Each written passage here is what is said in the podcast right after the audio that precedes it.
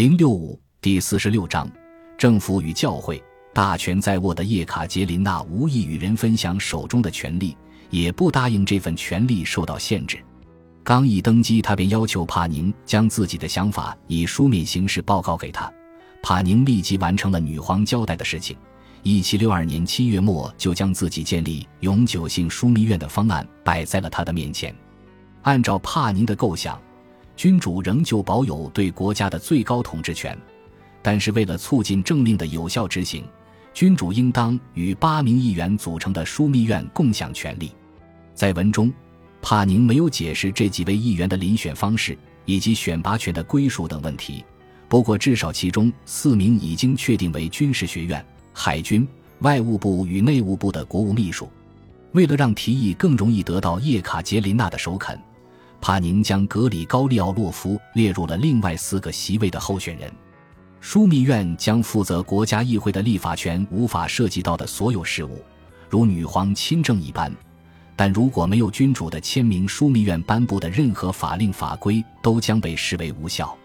帕宁很清楚自己的提议并没有坚实的根基，这套方案完全是在僭越军权。皇家议员的任命为终身有效。君主无权罢免任何一位议员，但是渎职的议员可以被解职，但是对其解职的议案要经过国家议会全体议员的同意。叶卡捷琳娜一眼便看出这种提议其实旨在限制他的权利，对他在政府重要职位上的人事任免权构成了侵犯。在叶卡捷琳娜看到第一眼的时候，帕宁的这份提案就流产了。为了皇位，苦苦等待了这么多年。他渴望得到的绝不是有限的权利。叶卡捷琳娜一生始终坚信，绝对军权远比几个终身性的政府官员组成的政府更适合俄国的政治现实。对枢密院这种构想持反对意见的，并非只有叶卡捷琳娜一个人。实际上，大多数贵族都不赞成这个提议。他们认为，这种性质的议会将会导致朝廷永远被一小群地位坚如磐石的官僚。而非君主本人把持住，他们对这样的局面并不陌生。贵族们的反对增强了叶卡捷琳娜的信心。一七六三年二月初，局势明朗起来，女皇表示对枢密院不予考虑。为了不冒犯到帕宁，叶卡捷琳娜小心翼翼地采取了迂回的手段来表明自己的态度。他对帕宁的提案先是摆出一副感兴趣的姿态，然后便将其搁置一旁。从此再也没有过问过此事。叶卡捷琳娜决意葬送建立枢密院的构想，对帕宁来说不失为一次重创。不过，在当年八月，叶卡捷琳娜又对他做出了补偿，将他任命为外交学院的元老。由于体力衰退，再加上又遭到弃置，别斯杜杰夫选择了退休。从这一年直到1781年的十八年里，尼基塔·帕宁一直担任着俄国外务大臣一职。解决经济危机，安抚军队，重新制定外交政策，提高政府工作效率。除了这些工作，叶卡捷琳娜还需要妥善处理教会的问题。她皈依了东正教，信守教义，遵循教规，与丈夫彼得形成了鲜明的对比。在短命王朝的第二个月里，彼得颁布了一道法令，没收教会名下的全部产业，用作世俗之用。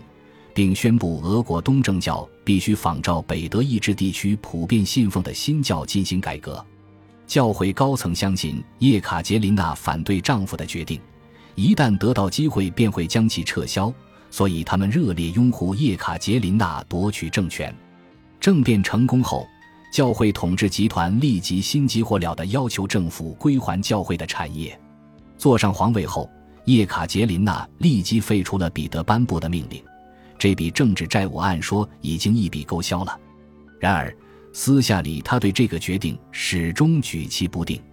尽管在公开场合下他始终对传统信仰尊敬有加，但同时他也认为教会拥有如此庞大的财富令人愤慨。在他看来，如此的一笔国家财富就这样被挥霍掉，简直令人发指。如同彼得大帝一样，叶卡捷琳娜认为这笔财富应当被投之于国家的建设。而且教会被置于国家的领导下，能在社会进步与教育方面起到积极的作用。国家积贫积弱，面临着很多急需解决的问题。与此同时，教会拥有如此规模的土地与农奴，这两种现实之间的鸿沟始终没能得到有效的解决。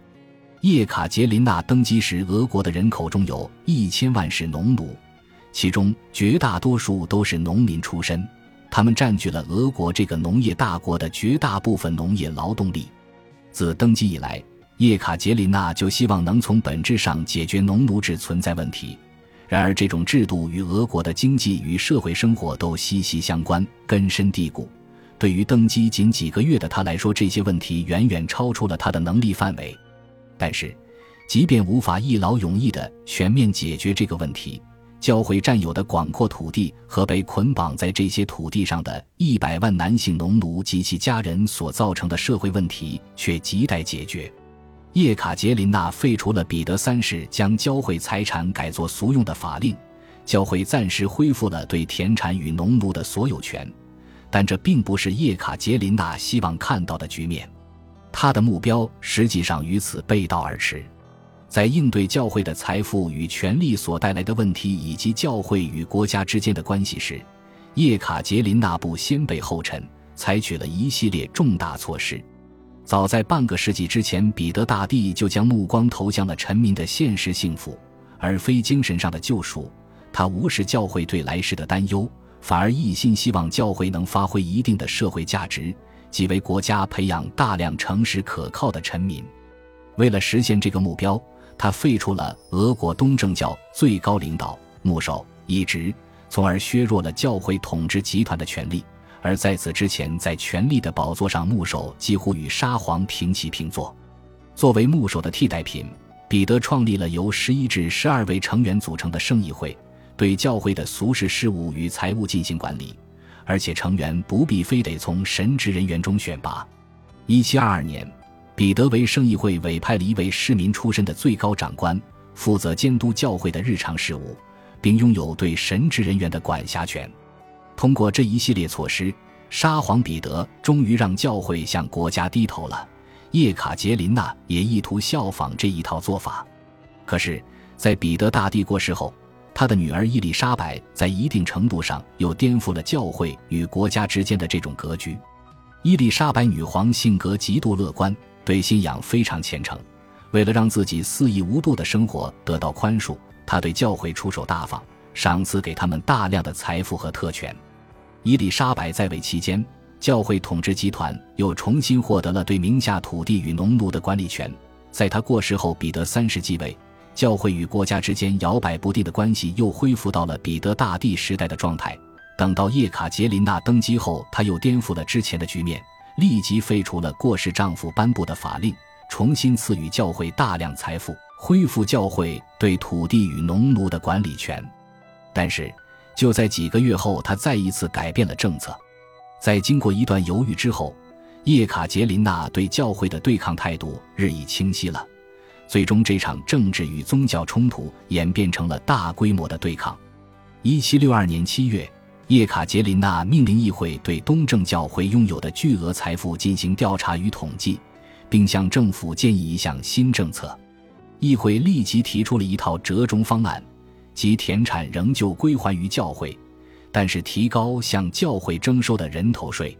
这项提案导致教会统治集团出现了分裂，由诺福哥罗德大主教迪米特里领导的多数派在总体上愿意交出繁重的田产管理权，转变为同军队和政府具有一样基础的国家公务人员。为了判断并深入了解寄存的问题。迪米特里提议宗教与世俗力量联合建立一个委员会，叶卡捷琳娜同意了这项提议，于1762年8月12日签署公告，宣布暂时废除彼得三世曾经颁布的法令，将原先教会拥有的土地仍旧归还教会，并根据迪米特里的提议组建了一个由三名神职人员代表与五名平民信徒代表组成的委员会，对教会问题进行审查。面对教会的统治集团，叶卡捷琳娜必须十分谨慎。在宗教教义与政策等问题的处理上，她始终非常理性灵活。在严格的路德教环境下长大的她，自幼便对宗教表现出强烈的质疑精神。他那位传统到骨子里的父亲对此一直忧心忡忡。在十四岁那年来到俄国后，他又按照伊丽莎白女皇的要求改变宗教信仰，皈依了东正教。在公开场合，他始终一丝不苟地从各个方面信守着东正教信仰，参加礼拜、庆祝宗教节日、朝圣等一样不落。在位期间，他从未低估过宗教的意义。他知道君主与皇权都是日常祷告中的一部分。